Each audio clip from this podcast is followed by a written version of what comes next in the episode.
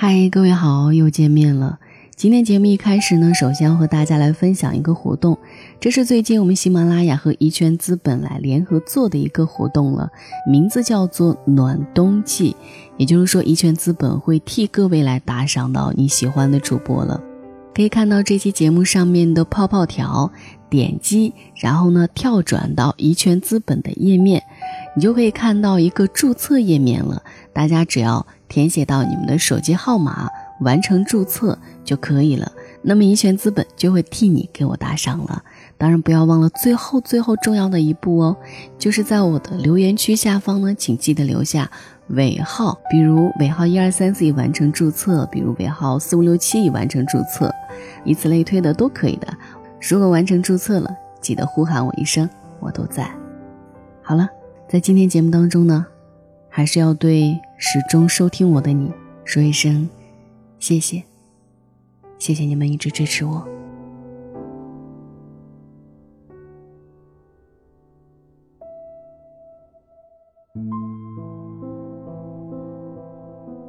前段时间刷微博的时候，无意当中刷到了这样一张图：一个男人在深夜的时候，坐在路边的大雨中，喝酒痛哭。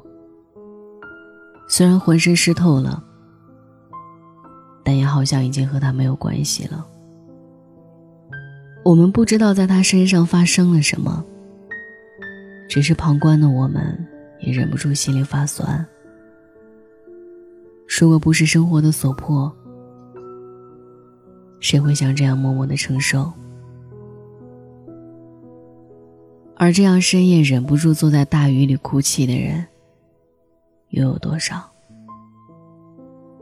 在很多人的眼里，谢娜永远是一个傻里傻气，甚至有点肤浅，每天不管发生什么都只会哈哈大笑的人。有一次，谢娜去参加一个节目，那一期朱茵很真诚的对她说：“谢娜，你真的好美。”谢娜一开始还笑着说：“你这样认真的夸我，我有点想哭。”结果没过几秒，他就真的抱住朱茵。崩溃大哭。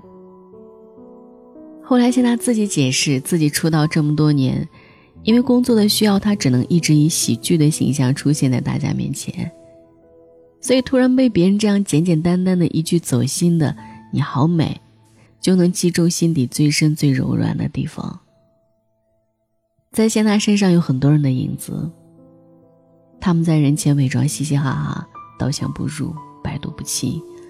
好像没有烦恼，也没有受过伤害，只有他们自己知道，在曾经多少个夜晚，他们都是带着眼泪睡去。没有人看过小丑的眼泪，演喜剧的人，不一定就拥有一个喜剧的人生。二零一四年，张曼玉为了实现自己的歌手梦，参加了北京草莓音乐节。然而，因为屡次播音走调，遭到了现场观众的嘘声，以及网络上铺天盖地的炮轰，骂他五十岁的老女人为什么不能安安分分好好演戏？只有张曼玉在现场自嘲：“我昨天用拼音在百度查怎样在草莓音乐节唱歌不走调，查很久也没查到，所以今天只能继续走调。我从小就有个梦想，就是要唱歌。”我演电影演了二十多次，还被人说成花瓶；唱歌也请再给我二十次机会。虽然在当时这些话为他赢得了喝彩，然而在音乐节结束之后，张曼玉还是深受打击。在他演戏的时候，他不会去看网上的评论，而唱歌是他的梦想，所以关于他唱歌的评论，每一条，他都会去看。在音乐节结束的很久之后，有歌手去香港看他，和他聊了音乐节的事儿，没几句，张曼玉就忍不住哭了。即使在外界看来洒脱如是的他，在梦想被质疑的面前，也会崩泪不自信。后来别人再邀请他上台担任表演嘉宾，他也没有再去。励志的故事总是留给别人，实现梦想的痛苦。才是自己的。五岁那一年，母亲重病，幼小的马天宇去药店给母亲买药，吃过药后一夜醒来，怀中的母亲身体已经发凉。母亲去世后，父亲因为酗酒负债而远走他乡，只留下五岁的马天宇和年迈的爷爷奶奶相依为命。成年之后，马天宇因为综艺开始走红，多年的困苦生活开始有变好的趋势。然而，被男人包养的新闻铺天盖地，传到了农村。和他相依为命的爷爷在听到传闻之后，病情加重去世。在录制《花样姐姐》的时候，最后一期，所有明星嘉宾的家人都出现了，只有马天宇没有亲人到场。在看到杨紫的父亲来了之后，马天宇眼含泪光，止不住的羡慕。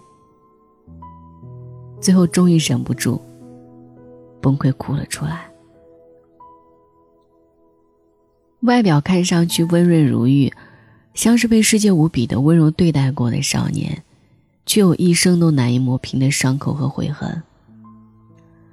有些人在时间走得越来越急的时候，他们忽视了父母渐渐白去的头发，原本挺直的背越来越弯，在自己的世界里任意的挥霍。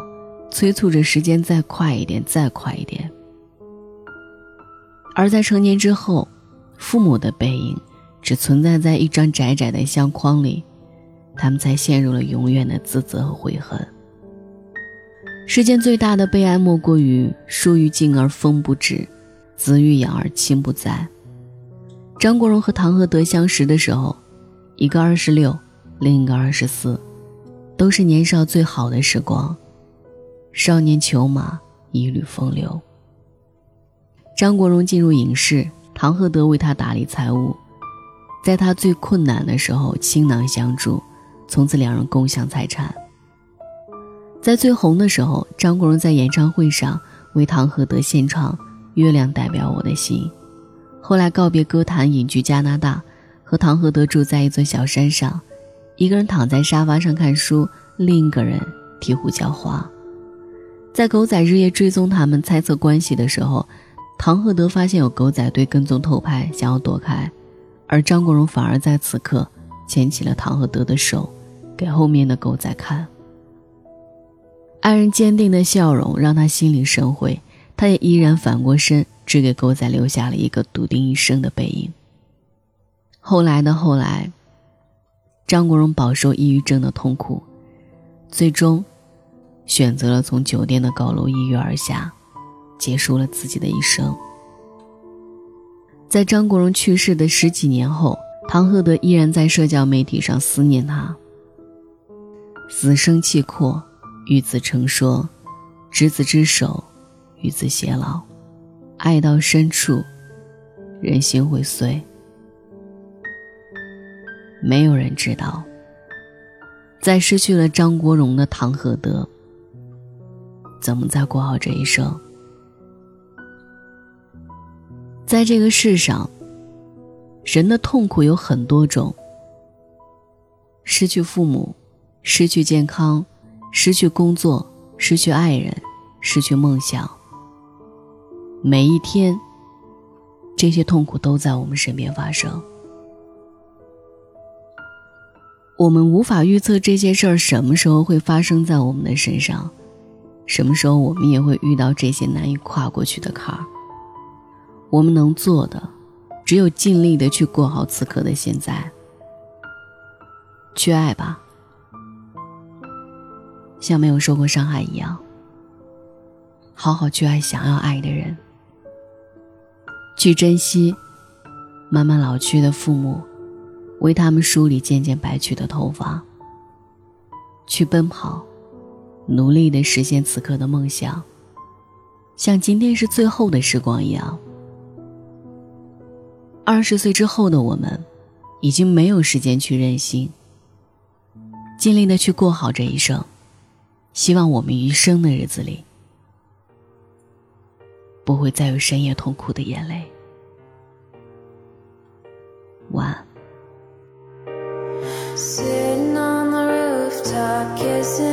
sun.